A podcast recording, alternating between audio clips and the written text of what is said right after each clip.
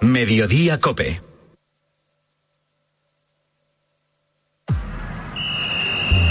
Deportes. Deportes. Deportes. Cope Bilbao.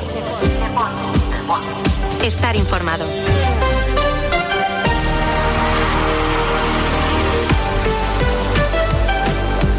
Arracha León, eh, son las 3 y 25 de la tarde. Un día más eh, les damos la bienvenida a esta cita con la actualidad del deporte vizcaíno en la sintonía de Cope Bilbao. Les habla y saluda José Ángel Peña Zalvidea en nombre de técnicos y reactores. Hoy el jueves 5 de octubre de 2023, víspera de una nueva jornada liguera para el Atlético. Puertas y persianas Suachu. En Recalde les ofrece la actualidad del Athletic. Y un día más en Lezama estaremos eh, pendientes eh, de la enfermería. El Athletic se va a entrenar por última vez a partir de las 6 antes de recibir mañana a la Almería. Recuerden, a partir, en este caso, de las 9 de, la noche. Ernesto Valverde debe y quiere confirmar en el entrenamiento de esta tarde que va a poder eh, contar con Ander Herrera y con Guruceta. Más complicado lo tienen hombres como Vesga y Unai Gómez o incluso eh, Galarreta, que evidentemente va a volver a ser baja esta semana. En ese mismo capítulo de bajas habrá que incluir a Noras Cohen, salvo sorpresa mayúscula. Es cierto que el centrocampista se está ejercitando con el grupo, pero no lo es menos que lleva varias eh, semanas, varios meses en el dique seco. Así que sería una sorpresa, como digo, que entrase en la convocatoria una lista en la que sí estará Ollán Sanzet. Puertas y persianas Suachu. Puertas de garaje de comunidades, puertas industriales y persianas metálicas para locales comerciales. Estamos en Carretera Larrasquitu, en Recalde. Más información en puertasgarajebilbao.es. Llámenos al 944 65 39 62. Puertas Suachu. El vuelo no aguanta un minuto más, la rutina está a punto de despegar. Gracias por volar con nosotros y por volver con esa energía que esperamos os dure dos semanas, por lo menos. Este otoño cambia el mood. Vuela por Europa desde 12.99 con Vueling. Más información en vueling.com. ¿Quién necesita una máquina del tiempo cuando puede venir a conocer la provincia de Burgos? Persigue huellas de dinosaurios, vive la prehistoria, conviértete en un caballero medieval o ponte en la piel de un minero del siglo XIX. Tú eliges. Ven y vive la provincia de Burgos. Burgos, origen y destino. Descubre más en turismoburgos.org.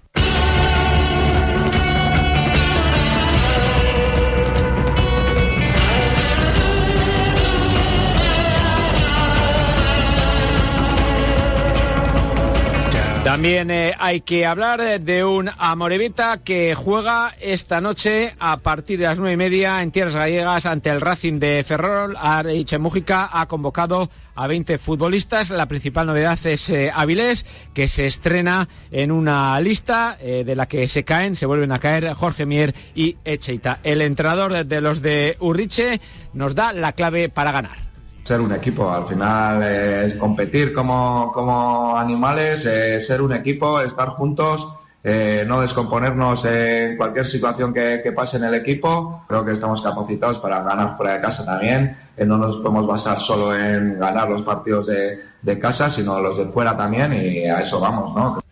Una Morevita que posteriormente el domingo recibirá al Eibar en Lezama en un eh, atractivo derby vasco. Y ayer, eh, primera victoria de las chicas del Atlético que eh, ganaron al Granada por 1 a 0 en un partido correspondiente a la primera jornada, aquella que fue aplazada en su día por la huelga de las futbolistas. En baloncesto, buenas noticias. El Bilbao Basket que vuelve a ganar casi un año después a domicilio. Lo hizo ayer también en tierras gallegas ante el Obradoiro por 77 a 78, en lo que su entrenador Jaume Ponsarnau calificaba como una victoria de oficio. Yo creo que más que de oficio aún nos falta oficio, pero sí de mentalidad, ¿no? Yo creo que hemos creído y, eh, es una cosa que, que, me satisface mucho haber encontrado esto, sobre todo cuando venimos del partido de Basconia, que hubo un momento que nos faltó de todo.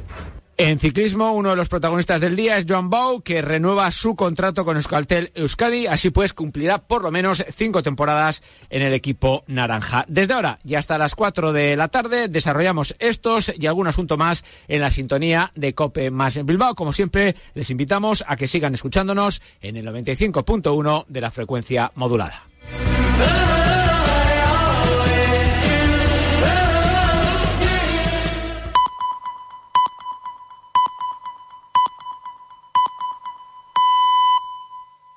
Las tres y media, las dos y media en Canarias.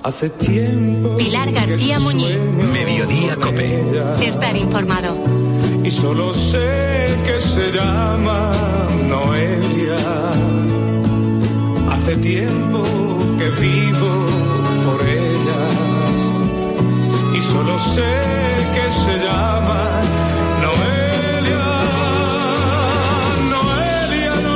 Que no es bonita, ¿eh? Esta canción de, de Nino Bravo que popularizó, pues fíjate, justo un año antes de su muerte en 1972. Una canción que gustó tanto, tantísimo, que el nombre se puso muy de moda en nuestro país y en la década de los 70 se llamaron así 16.300 niñas.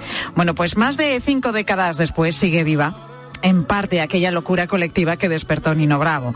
Se nota, por ejemplo, en lo que ha pasado este fin de semana. En Valencia, donde nació el cantante, se han reunido una veintena de Noelias de Madrid, de Barcelona y de la propia ciudad del Turia. Una cita que se ha hecho coincidir además con el 50 aniversario de la muerte del cantante y pocos días antes de que el próximo lunes se le nombre hijo adoptivo de Valencia. Imagínate el ambiente que tenían todas las Noelias en el autobús que las llevaba de un lado a otro en su quedada. Se cantó por Nino Bravo a pleno pulmón. Noelia, Noelia, Noelia, Noelia, Noelia. Pues entre las que viajaba en ese autobús estaba Noelia Fuentes, una madrileña de 1982. Cuando nació, su nombre realmente no lo eligieron sus padres, fue su hermano, tres años mayor, que cantaba esta canción a todas horas. Noelia Fuentes contaba en la tarde de Cope que entre sus primeros recuerdos está, por supuesto, la música de Nino Bravo. Por eso, cuando se enteró de la quedada, no quiso perdérsela. Pues mira, me lo comentó una compañera mía del baile, que se llama Noelia también, y me dijo, venga, vámonos para allá. Y no lo pensé y vamos, lo organicé todo, y allá que nos fuimos las dos.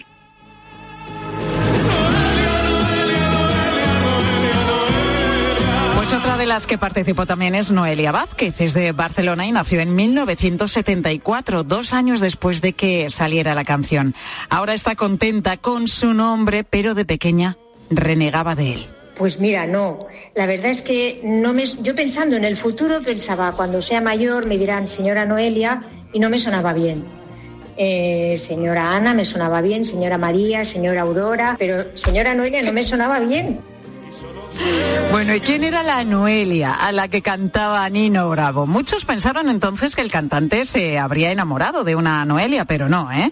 En 1972, cuando se lanzó esta canción, él estaba felizmente casado con María Amparo Rodríguez, que es- era la madre de sus hijas.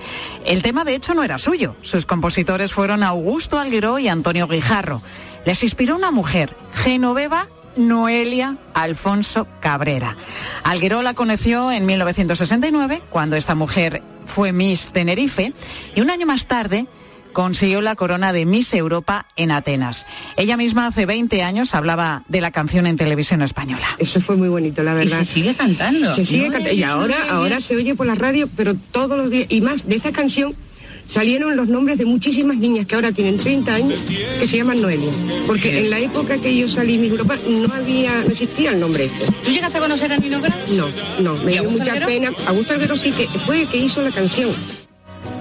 Pues apenas tenía 28 años cuando el 16 de abril de 1973, hace algo más de 50 años, Nino Bravo moría en un accidente de tráfico dejándonos un legado musical que como se puede comprobar con esta quedada de Noelias y con todas sus canciones, sigue muy vivo.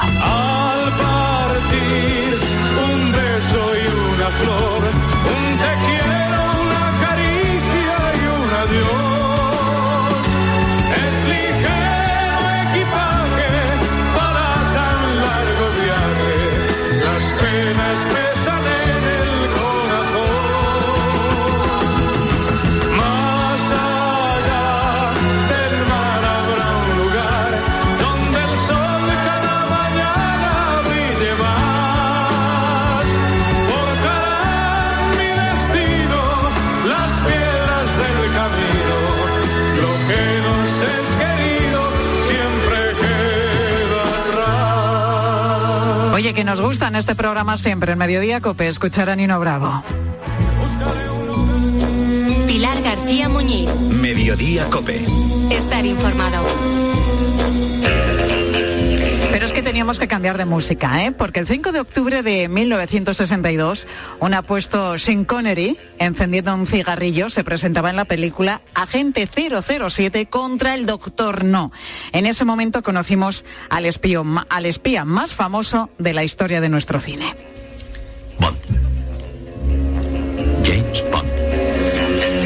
La primera película de la saga, 25 entregas lleva. La última, Sin tiempo para morir, con Daniel Craig como el agente 007. Bueno, pues cada 5 de octubre, coincidiendo con el estreno de la primera película, se celebra el Día Mundial de James Bond. Por eso hoy nuestra sección de los jueves, dedicada al cine, pues se la teníamos que dedicar a él, a James Bond. Jerónimo José Martín, crítico de cine de Copa y 13. Jero, buenas tardes. Buenas tardes, ¿cómo estás? Pues encantada de tenerte. Entre, entre Nino Bravo y James Bond. Tú te quedas con Nino Bravo, ya lo sé yo. Bueno, sí, claro, además me has puesto esa canción que ya me saltan las lágrimas. Sí, verdad, Has dicho que son siempre. 25 entregas, pero hay tres no oficiales. ¿eh? Que sepas que, que efectivamente aquí los puristas son muy puristas para estas cosas. Y hay tres películas que no son, digamos, de la productora habitual, que son las que se denominan regulares. O sea, que son las. Hay una película del año 54 se llama Casino Royale, que es de una serie estadounidense, se llamaba Clímax. Luego la segunda es una parodia del año 67, que también se llama Casino Royale. Y luego hay otra más, que es Nunca digas nunca jamás, de 1983, que son con personajes en las que sale James Bond, pero no son las 25 producidas por la franquicia eh, que dirige una productora llamada Ion eh, y que son las oficiales. Las oficiales son 25, la última de las cuales efectivamente eh, ha sido Sin tiempo para morir de Kori Yoji Fukunaga. O sea que es la saga más larga de la historia del cine, una de las más taquilleras, la tercera o la cuarta, porque claro, con los superhéroes no hay quien pueda, pero vamos, que es un clásico del, del cine de aventuras y de, y de intriga. Sí, un clásico al que han dado vida además varios actores. A ver si me sé todos. Sean Connery, Roger Moore, también eh, Timothy Dalton, ¿no? Creo, en una también. Sí, claro, claro, por supuesto. Pierce Brosnan Sí, sí. y Daniel Craig. No sé si me dejo alguno. Bueno, esas son las oficiales. Si vamos a las, a las no oficiales, también está eh, David Niven y hay algunos otros David Niven hizo de 007. David Niven, ¿Qué en me estás en una de contando? Por estas- lo que me gusta a mí Sí, este hombre.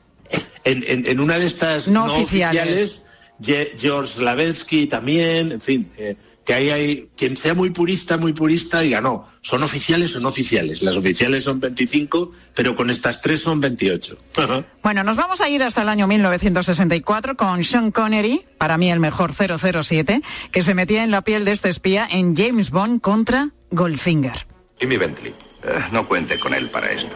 Es la primera vez que me va a fallar. Órdenes de M, amigo mío. Utilizará este Aston Martin DB5 con modificaciones. Parabrisas a prueba de bala. Bueno, no, mm, cochazos importantes, ¿eh? Los que hemos Sí, visto sí, siempre sí, en las películas de James Bond. Y el Aston Martin que usaba en esta película, bueno, estaba lleno de, de detalles, de trucos, ¿no? Es el más recordado de todos los que hemos visto en la saga. Bueno, de hecho en el último se le hace un homenaje, en la última película de Aston Martin, aunque luego ha tenido algún otro coche, un BMW y todo, o sea que eso ya es salirse de lo británico y meterse en las producciones alemanas, o sea que ojo con ese tema. Pero efectivamente aquí fue el Aston Martin y esta secuencia que no he podido evitarla ponerla porque es que es clave, ¿no? Todos los gadgets de, eh, de los trucos que tenían, ¿no? En esta película que tiene, es para muchos una de las mejores películas de, de, de, de 007. La dirigió Guy Hamilton, que era un británico que además era hijo de diplomático británico, o sea, había vivido en Francia, con lo cual sabía de qué estaba hablando. Acabó dirigiendo cuatro películas de 007. Goldfinger, Diamantes para la Eternidad, Vive y Deja Morir y El Hombre de la Pistola de Oro. Aparte de otras películas como Fuerza 10 de Navarone y Muerte bajo el Sol. Eh, con lo cual aquí se establece los trucos de Aston Martin, las chicas Bond que tienen aquí Siempre, un, claro. un objetivo potente y luego un malvado que en este caso es un sicario coreano, se llama Odd Job con Goldfinger, que para, para muchos es el sicario de Goldfinger, pero eh, Goldfinger, pero eh, eh, es muy bueno también eh, el, el propio malo malo, no solo su sicario, ¿no? Pero es quizá un poco kitsch, o sea, si tú la ves ahora te das cuenta que el original de James Bond era un poquito singular, o sea, ha ido ganando en veracidad, en realismo, pero entonces era como aventuras exóticas, el coreano ahí haciendo cosas. Era un cóctel de cosas realmente llamativo que para el que era un poquito así como... Y con, un, con una canción que estamos escuchando de fondo muy reconocible. Hombre, Shirley Bass.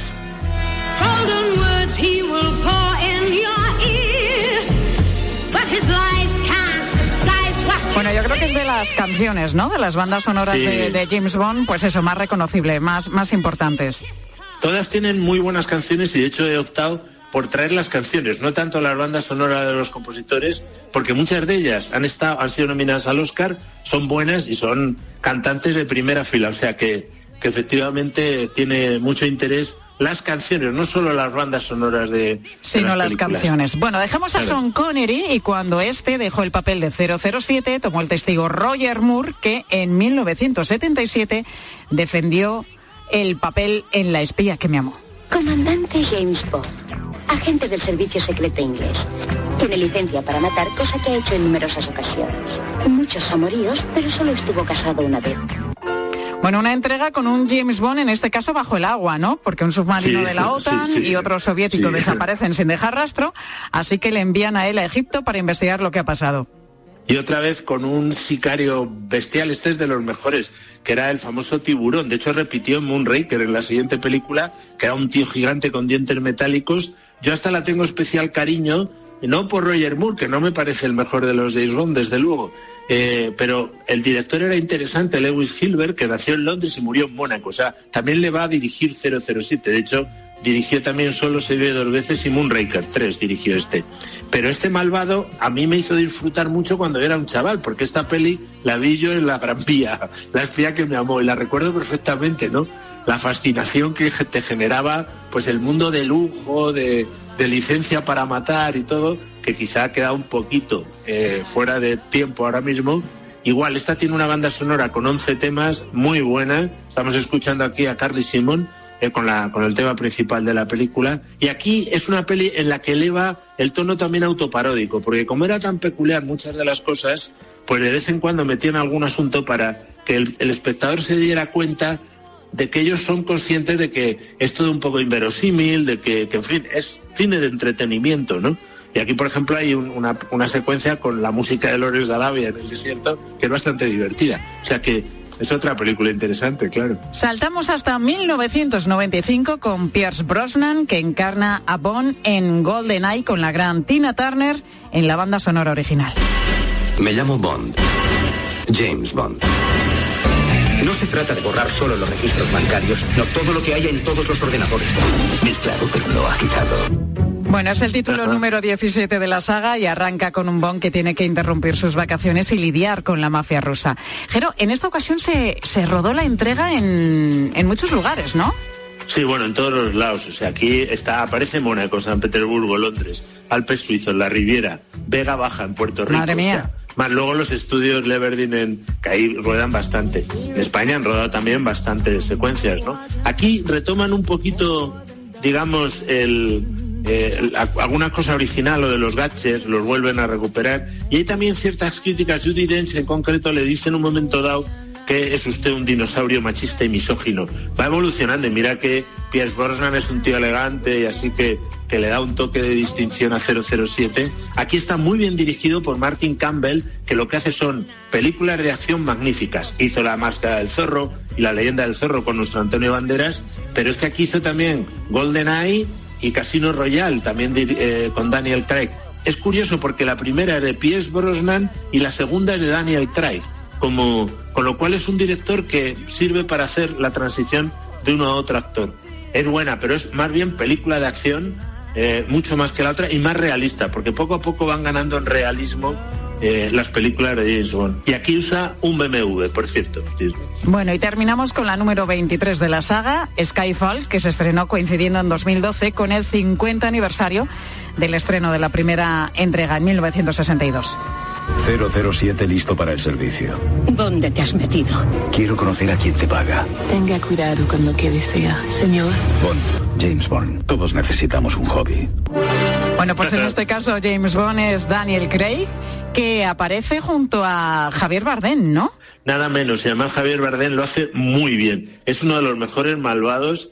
Hay una secuencia mítica en la que acosa, incluso sexualmente, a, Daniel Craig y que está soberbio. Daniel Craig tiene que estar haciendo un esfuerzo para mantener su nivel. Eh, es muy buena peli donde se nota que el director es Sam Mendes, uno de los grandes directores contemporáneos, este inglés de 58 años que hizo American Beauty, eh, Camino de Perdición, Jarhit, o sea, tiene de todo, 1917, que es magistral, y que hizo eh, Skyfall y Spectre, es decir, las dos anteriores a la última, y donde yo creo que le saca el máximo partido a Daniel Craig, que al principio era discutido por algunos, pero a mí casi a la postre es el 007 que más me gusta. También porque es el más realista, o sea, es el que recibe las influencias de otras sagas, por ejemplo, Jason Bourne o el Tom Cruise de Misión Imposible, y entonces tiende más al realismo, a conflictos dramáticos reales, hay subtramas dramáticas de más entidad. Y junto a toda, digamos, la cosa inverosímil de escapar y de luchar y de todos los lados, hay también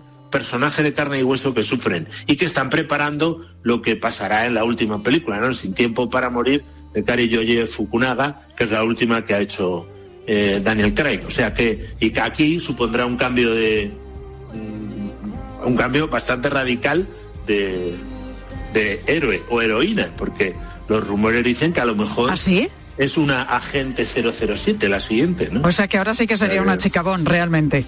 Claro, es así, totalmente. De hecho, hay un personaje en esa película, en Sin Tiempo para Morir, que durante un tiempo es agente 007. no digo más, no digo más tampoco, no digo más Porque no, lo, sé porque no lo tenemos seguro, ¿no? No lo tengo seguro en absoluto, pero en fin, parece que la, la saga 007 durará todavía un tiempo. Bueno, pues hemos repasado algunas de las películas con motivo pues del Día Mundial de la Gente 007. Ya sabes que en el calendario hay días mundiales para casi todo. Y oye, James Bond también tiene el suyo y es hoy, el 5 de octubre. Jero, gracias. Hasta la semana que viene. Adiós, un abrazo enorme.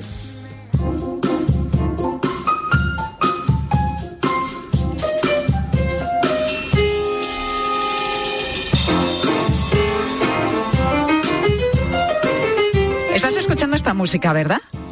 Pues eh, quiero que me digas si a ti te molestaría escucharla un día y otro en tu casa, un lunes, un martes, un miércoles, un jueves, un viernes, unas cuantas horas, si te molestaría estar escuchando permanentemente esta música. Es el piano de Bel Pister, un pianista y compositor de Vigo, Pontevedra, que había alquilado el bajo de un edificio para sus ensayos. ¿Qué ha pasado? Pues que sus vecinos se han quejado por la música alta y también por las horas a las que toca. Y en estos casos, pues eh, muchas veces asuntos así acaban en una trifulca, en una riña vecinal. Pero aquí lo llamativo, lo sorprendente de esta historia son las disculpas precisamente del pianista. Soy el pianista que lleva algo más de dos años molestándoles sin yo saberlo. Prometo que pensé que no se oía. Pues así empieza la carta que escribió este pianista, Peter Jensen, y que pegó en el portal después de que uno de los vecinos del bloque, cansado de escuchar el piano, bajase, bajase a quejarse hasta el local. En realidad, este pianista no sabía que sus ensayos estaban molestando a los vecinos, y así lo explica en la misiva. El otro día vino un señor muy amable a decirme que tenía que tener cuidado porque no podía soportarlo más. Le pedí disculpas y decidí escribir esta carta para pedir disculpas a todos ustedes. Pues sorprenden realmente los modales, la educación, las palabras de este pianista de Bel Pister, nombre artístico de este músico, que ya ves, ha escrito esa carta que se ha hecho viral en las redes sociales. Peter Jansen, muy buenas tardes. Hola, buenas tardes, ¿qué tal? Me está encantando lo que estás diciendo, porque además precisamente yo creo que, que es- se ha hecho viral, pero no un viral así brutal, no es de 100.000 eh, likes y tal. Pero yo creo que lo que ha resultado curioso es que a veces, no siempre, pero a veces es más fácil eh, pedir disculpas y arreglarlo de manera tranquila y, y no lo hacemos, ¿no? Claro, pero cuando es fácil, porque otras veces no se puede, claro. A veces no se puede porque das con un vecino ruidoso y a veces lo que decía yo es que a veces esto supone pues un enfrentamiento entre vecinos que puede llegar a, a involucrar a toda la comunidad, pero en este caso habéis hecho ya las paces todos los vecinos, Peter. Sí, sí, sí. Mm, eh, solo, solo se quejó este señor en concreto, que además, lo quiero dejar claro, tenía toda la razón. ¿eh? O sea, no vaya a ser que alguien le esté escuchando y diga, ay, este tal. No, no, tenía toda la razón. Yo estaba con el bafle puesto porque tenía un concierto cerca y cuando tengo los eh, conciertos los días antes me gusta tocar pues eh, con todo lo que voy a llevar, las bases, el bafle, todo. Y no me di cuenta, eran cerca de las 10 y la verdad es que se escuchaba mucho. Y cuando vino, pues claro, el hombre estaba alterado pero bien. Tú eres pianista de profesión, tienes que ensayar lógicamente y alquilaste un bajo, ¿no? Un local para ensayar y pensabas que estaba insonorizado. No, insonorizado no. Lo que pasa es que como es un local y tiene doble techo, eh, eh, nos parecía perfecto, ¿no? Para poner el piano de cola aquí, todos los instrumentos, y entonces tocar en la parte de abajo y como hay un tiene un piso arriba eh, que utilizo de, al- de almacén pues eso ya insonoriza mucho el problema es el bafle porque claro eh, las bases rítmicas de batería y todo eso eso atraviesan las tuberías las paredes y todo no Oye, ¿y cómo se te ocurrió escribir esta carta en la que te escuchábamos tu voz? Eras tú el de la carta, ¿eh? que nos la has grabado y nos aparece un momento además muy estupendo para la radio. Sí, pues eh, la verdad es que en cuanto se fue, en cuanto se fue este hombre, que primero vino muy alterado y al final eh, ca- casi quería darme un abrazo, menos mal que estaba la verja cerrada, ¿no?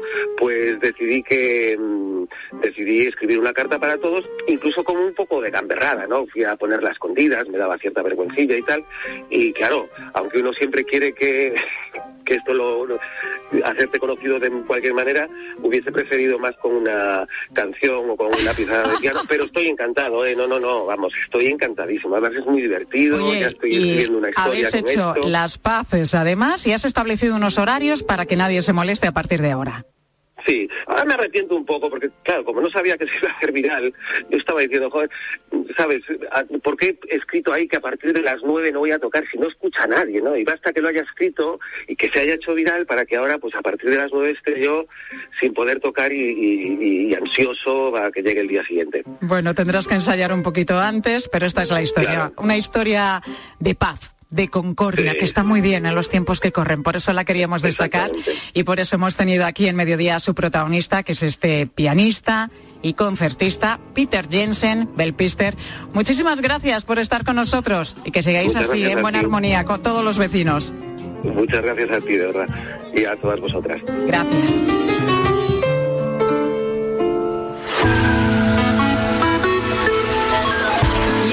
También hablamos de ese Mundial 2030 que se va a celebrar aquí en España, bueno, y en Portugal y Marruecos y también con algunos partidos en la fase inicial que se van a disputar en Argentina, Uruguay y Paraguay. Hasta ahora, pues, España solo había albergado un Mundial, el del, el del 82, el Mundial, sí, de Naranjito. Y sobre esto te preguntábamos hoy. ¿Recuerdas aquel Mundial? ¿Te acuerdas cómo fue, qué sé yo, la inauguración? ¿O recuerdas en concreto algún partido? ¿Sigues los Mundiales de fútbol? ¿Eres futbolero? ¿Te gustan? ¿Has estado situ presenciando algún partido en algún Mundial? Sofía, buena, buenas tardes. ¿Qué tal, Pilar? Buenas tardes. ¿Eres futbolera? Eh, yo digo que fui futbolera, tengo un pasado futbolero, pero desde que en 2011 el Zaragoza descendió, ya para mí se acabó el fútbol. Bueno, Sí, sí, sí, bueno. ya dije que ya, ya no veía. ¿Desde este 2011 el Zaragoza no está en primera? No. Como ves, yo también controlo mucho de Fíjate, fútbol. ¿eh? un montón de años. Madre mía. Bueno, pero la selección somos todos, Sofía. Sí, bueno, y eso- los partidos de los mundiales los Eso es vemos. verdad, eso sí, eso sí, eso Así que vemos, venga, ¿eh? vamos Pero a venirnos arriba, hombre. A ver qué nos dicen. Eh, pues mira, Jesús sí que recuerda, la verdad es que todos nuestros oyentes ¿eh? recuerdan bastante bien ese Mundial del 82 y dice que fue importante y que aun teniendo buenos jugadores la selección no se clasificó. También recuerda muy bien, sobre todo, claro, el recuerdo que tiene más cerca y más que, que recuerda con especial atención esa final, Italia. Fue un mundial muy importante porque era una gran convocatoria de equipos, era la primera vez que se organizaba por parte de España, únicamente por España, y luego teníamos muy buenos jugadores, pero fue un desastre y al final pues ni nos clasificamos en la primera ronda. Bueno, Yo es que fue- recuerdo la final que fue muy buena y todos apostábamos por Alemania, pero al Y final Italia. Italia. con el Eso juego es. típico de siempre. Ese es verdad, Jesús. Menuda decepción, ¿eh? La de España. Pero bueno. Oye, y mira Francisco, que sí tuvo la suerte de ver uno de los partidos de ese Mundial 82 en la Romareda, Irlanda del Norte contra Yugoslavia. Yugoslavia. Partidazo, ¿eh? y como tal pues fuimos a ver un partido Irlanda del Norte Yugoslavia que no tenía ningún interés pero como era el mundial y era una ocasión única de ver un partido del mundial fuimos a verlo un partido que terminó 0-0 creo algo así Bueno, hombre, que dice él que mucho interés no había, pero... Pero es que claro, es Oye, que presenciar un partido la- del Mundial, Ya, pero esto Irlanda del no. Norte, Yugoslavia, la atención la tenía ir a la Romareda, ya te lo digo Sí, yo. sí, sí, esto no lo conseguía todo el mundo, pero mira, tuvo suerte y pudo presenciar ese partido in situ, que está muy bien. Nos han contado muchos recuerdos, pero es que no tenemos más tiempo. Pilar Cisneros, buenas tardes. Hola Pilar, buenas tardes. Porque nos tenéis que contar, pues eso, Mm. las cosas que vais a tratar enseguida en, en la tarde de COPE. Pues mira, se acaban de cumplir 10 años del trágico naufragio en Lampedusa en el que murieron 348 migrantes, entre ellos mujeres, niños y hasta un bebé recién nacido. Elena y Mateo son dos estudiantes de 17 años que han tenido la oportunidad de escuchar a supervivientes de ese naufragio. Con ellos hablamos enseguida. En la tarde de COPE. Escuchas Mediodía Cope. Con Pilar García Muñiz. Estar informado. Oye, ¿tú también tienes algo que contar? De obras inacabadas. Pero en tu casa que- o en la calle o en tu ciudad o en... En tu casa fundamentalmente. A las 10 de la mañana, en la hora de los fósforos, nos encanta pasarlo bien contigo. ¿Y este que dejó eh, sin terminar? Mi suegro. ¿Os acordáis de los esqueletos esos que vendían por fascículos? Sí. Un, pues imaginarse, doscientos y pico huesos y después de los huesos llegaron los músculos. Y ya un día se levanta así y dice, espérate que voy a comprarle el traje. De lunes a viernes desde las 6 de la mañana, Herrera en Cope. ¿Nos cuentas tu historia? El seguro de coche de línea directa te ofrece las coberturas más innovadoras y los servicios más completos y diferenciales. Y además, al mejor precio. ¿Qué más se puede pedir? Solo un seguro adelantado a su tiempo puede hacer esto. Cámbiate ahora y te bajamos el precio de tu seguro de coche sí o sí. Ven directo a lineadirecta.com o llama al 917-700-700. El valor de ser directo. Consulta condiciones.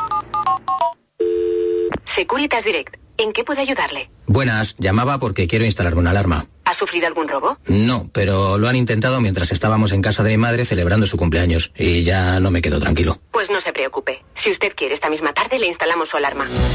Protege tu hogar frente a robos y ocupaciones con la alarma de Securitas Direct. Llama ahora al 900-666-777. Si hay algo que me gusta en esta vida es tardear con amigos para ponernos al día y pasar un buen rato. ¿Tardeas? Soy Ana Rosa Quintana y te espero en Tardear todas las tardes de lunes a viernes. No faltes a la cita porque prometo que lo vamos a pasar realmente bien. Telecinco, contigo siempre.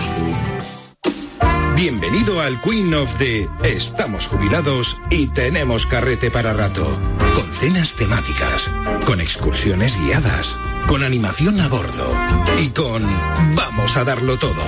Cada momento tiene su crucero. Déjate asesorar. Reserva ya por 50 euros sin gastos de cancelación y consigue hasta 500 euros en cupón regalo del corte inglés. Consulta condiciones. Crucero Fantástico 2024 de Viajes El Corte Inglés. Elige tu Cope Bilbao. 97.8 y Cope Más 95.1 FM. Pues nos llevamos este lavavajillas, que es el que más dura, ¿no? No sé, vamos a pensarlo un poco que acabamos de llegar. ¿Pensar el qué? Cuando descubres que están diseñados para durar 20 años, lavavajillas Miele, claro. Cómpralo ahora en distribuidores oficiales, tiendas Miele y web. Es el momento del cambio. En Universae damos un giro al concepto de formación profesional, abriendo nuevas puertas, ayudándote a construir tu nuevo camino. La era digital no se detiene. Desbloquea la experiencia Universae y aprende sin límites. Universae, Instituto Superior de Formación Profesional. ¿Quién ha decidido que la tecnología sirva para mantenernos inmóviles?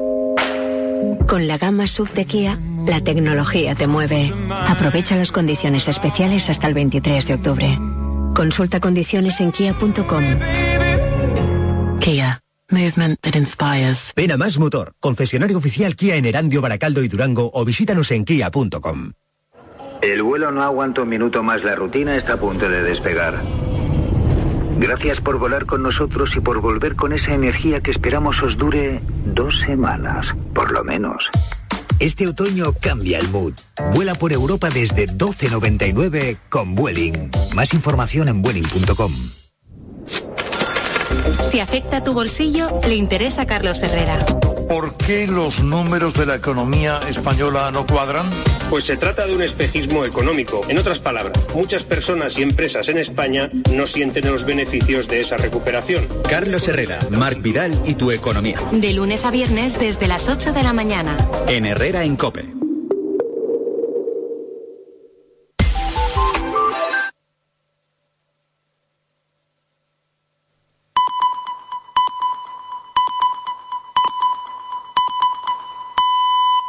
Las 4 de la tarde, las 3 en Canarias. Con Pilar Cisneros y Fernando de Aro, la última hora en la tarde. Cope, estar informado. Muy buenas tardes a la gente, gente. Me he resistido en los últimos días a hablar del monstruo, porque lo último que quería era darle publicidad y aumentar el morbo. No, no es comprensible lo que ese padre ha hecho con su hija, el daño que le ha hecho a otros niños. No es comprensible. No hay explicación posible para el sufrimiento de los inocentes, para lo que se hacía también en los años 30 y los años 40 en los campos de exterminio y de concentración nazis. No solo mataban a la gente gente, la torturaban buscando negarles su humanidad.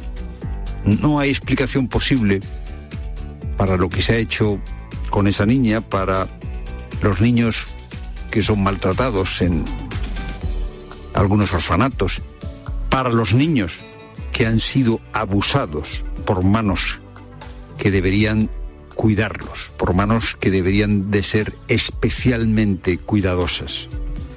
No hay explicación para los que mueren de hambre, no hay explicación para tanto mal ni la psicología, ni las ciencias sociales, ni la psiquiatría pueden explicar este espeluznante, este gran y brutal enigma. ¿Cómo se puede hacer, cómo se pueden hacer cosas tan, tan malas? No hay palabras. ¿Quién le hará justicia a estas víctimas? Haría falta una reparación infinita.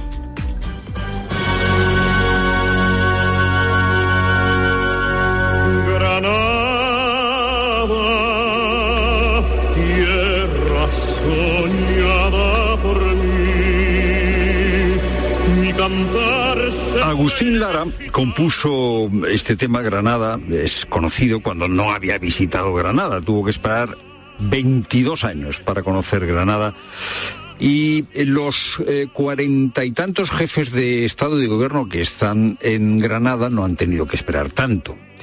¿Quién, quién está reunido hoy en Granada? ¿Quiénes son los que están reunidos? Pues están reunidos los líderes de la comunidad política europea, que no es la Unión Europea. Están los países de la Unión Europea, pero hay muchos más países, llegan casi a 50. Esto fue una cosa que impulsó Macron eh, el año pasado. Y en esta cumbre, esta, esta, noche empezará ya la cumbre de la Unión Europea para tratar temas como la inmigración o la ampliación. Bueno, pues en esta eh, conferencia ha habido dos protagonistas. Un protagonista ha sido Zelensky. No, no, no estaba claro que pudiese ir a Granada.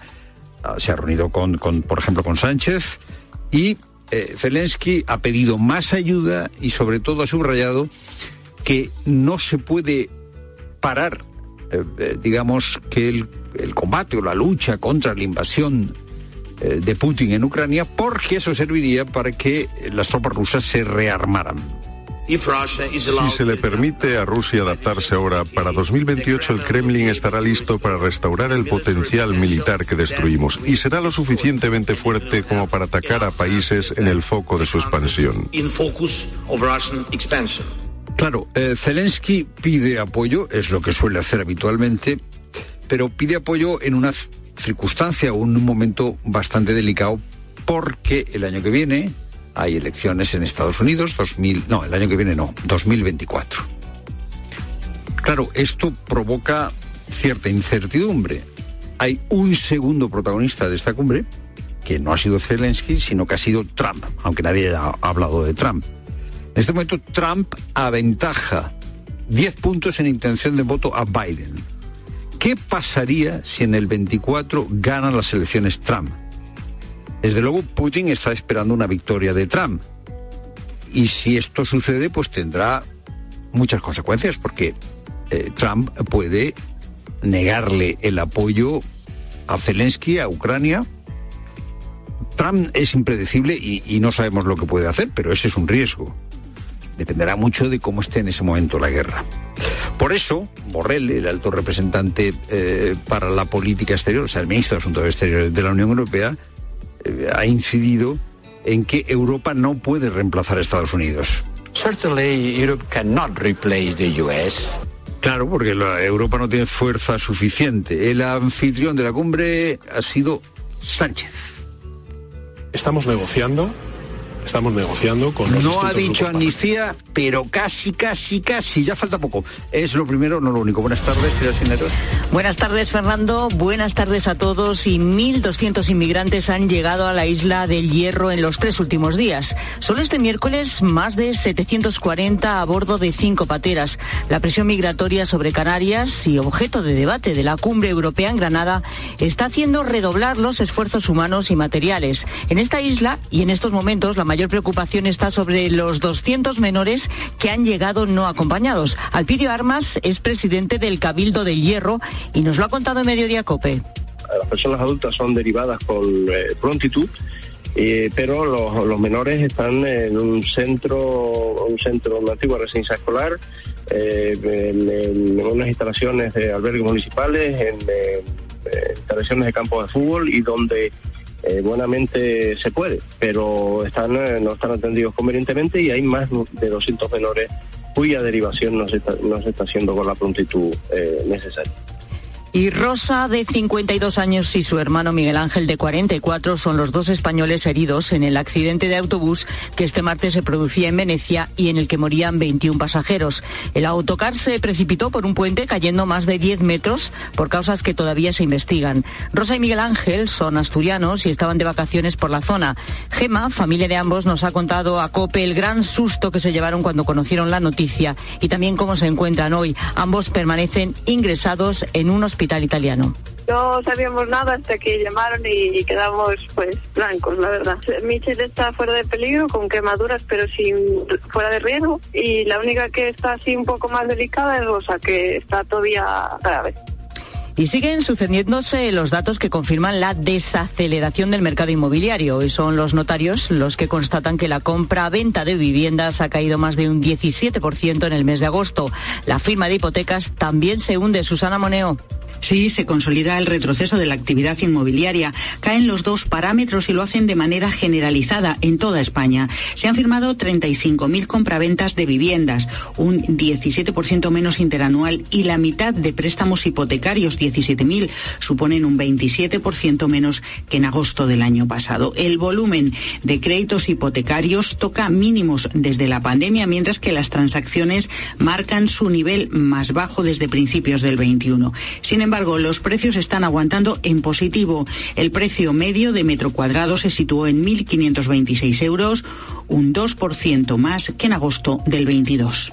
Y dura respuesta del Valencia Vinicius tras su declaración ante el juez por los incidentes de Mestalla. Luis Munilla. Vinicius ha declarado ante el juez por los insultos racistas que recibió en Mestalla la temporada pasada. El brasileño se ha ratificado en que los insultos fueron generalizados en todo el estadio. Inmediatamente el Valencia ha respondido con un duro comunicado, negando que fuera algo generalizado, exigiendo a Vinicius que rectifique y asegurando que el racismo no se puede combatir con falacias y con mentiras infundadas. Por otro lado, siguen las reacciones a la concesión del Mundial 2030 a España como país principal. Este es el ministro de Cultura y Deportes, Miquel Iceta, en televisión española, contando cómo se enteró de la noticia al gobierno. Tuve una llamada del presidente del gobierno que estaba eufórico, pero de repente me dice, oye, ¿y cómo es que me he tenido que enterar yo por los medios?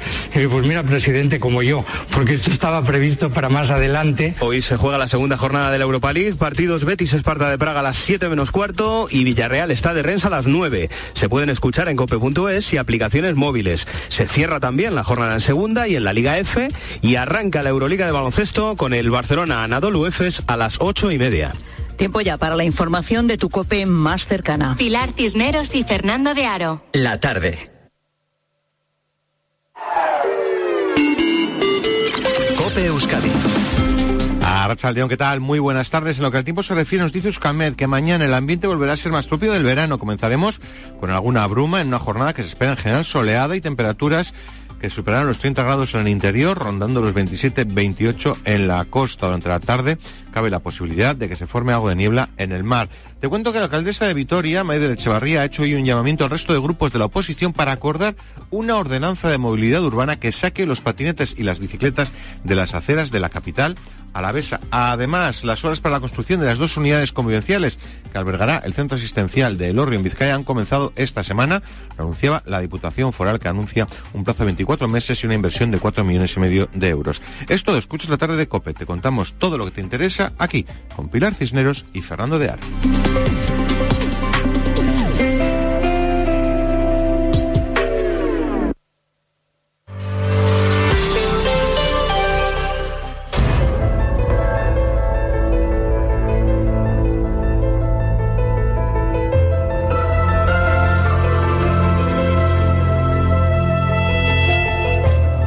La isla más pequeña de todas las Canarias y la más alejada de las costas africanas. Los cayucos, las pateras, no suelen llegar a la isla del Hierro, pero en las últimas 48 horas, solo en dos días, han llegado a sus costas más de mil personas en varias embarcaciones, aunque desde luego la más impactante ha sido la que llevaba a bordo a 271 personas. Migrantes que iban hacinados en filas de 8 o 9, sin espacio para nada, ni siquiera para abrir los brazos, algunos con las piernas por fuera, sentados en el borde de esta barcaza. Y así desde Senegal, 1.500 kilómetros y entre 7 y 9 días por el océano. En ese cayuco en concreto, de madera, pintado de múltiples colores, al estilo tradicional de los barcos de pescadores de Senegal, llegaron sobre todo hombres jóvenes adultos, pero también viajaron en esta barcaza 75 menores, sobre todo adolescentes, 10 mujeres y un niño pequeño. Solo cuatro tuvieron que ser hospitalizados. El resto, pese a semejante viaje, milagrosamente están bien. Son personas que se la juegan para tocar tierra europea, que pagaron entre 2.000 y 3.000 euros por un viaje en el que no sabían si iban a llegar con vida. Esta barcaza de la que te hablo pasará la historia porque es la que ha viajado con más personas a bordo desde que en 1994 empezaron a llegar pateras a Canarias. Desde que empezó este año, a Canarias han logrado llegar más de 16.500 personas en pateras. Pero estas son las que han llegado. ¿Cuántas se han quedado por el camino? Bueno, desgraciadamente es imposible saber la, la cifra exacta. Hay asociaciones de voluntarios que, hablando con familiares, han calculado que más de mil. Pero claro, son estimaciones. Te repito, mil muertos solo en la llamada Ruta Canaria y en lo que llevamos de año, es decir, en diez meses. Es un drama, pero también es un reto. Bueno, en este contexto de repunte de llegadas en toda Europa, se ha cerrado un acuerdo sobre el pacto de migración entre los 27 miembros de la Unión Europea. Así, en líneas generales, podemos decir que los miembros de la Unión endurecen y restringen la entrada de inmigrantes en territorio europeo y también las solicitudes de asilo. Este es un acuerdo que llevaba años eh, eh, intentando, bueno, cerrarse, es decir, negociando. El pacto ha sido posible en el último minuto in extremis entre Alemania, que pedía más protección para los emigrantes, sobre todo para los menores, e Italia, que quería un mayor endurecimiento de las normas. Y hay otros puntos clave en este acuerdo. Ayudas urgentes por parte de los demás socios para los países que están en primera línea de llegada de inmigrantes desaparecen también las cuotas obligatorias de acogida y hay un concepto que se incluye, que es el de instrumentalización de la migración cuando un país sea objeto de un intento de desestabilizarlo. Bueno, muchos datos muy importantes, desde luego, sobre un, una cuestión que es un drama, como decimos, un drama humano, que desde luego requiere seguro una altura de miras, miras excepcional que no sé si realmente se está teniendo y hasta qué punto. Lorenzo Silva es periodista, es escritor, colaborador de la tarde y nos acompaña en este programa y a esta hora, los martes y jueves para poner su mirada sobre los temas de actualidad. Lorenzo, ¿qué tal? Buenas tardes. Hola, buenas tardes, Pilar. Eh, ¿Traiciona Europa la política de acogida y protección de, de, migrantes? ¿El reto es tan grande que la Unión Europea corre riesgo de no estar a la altura del desafío? La verdad es que podemos decir que la Unión Europea lleva bastantes años no estando a la altura del desafío. Mira que esto que se acaba de aprobar no es eh, no son los tres reglamentos que están incluidos, no es el texto ya vinculante de los reglamentos, sino una propuesta de texto de esos tres reglamentos para elevarla, para llevarla al Parlamento Europeo y bueno, pues ya veremos, ¿no? Todavía quedan unos meses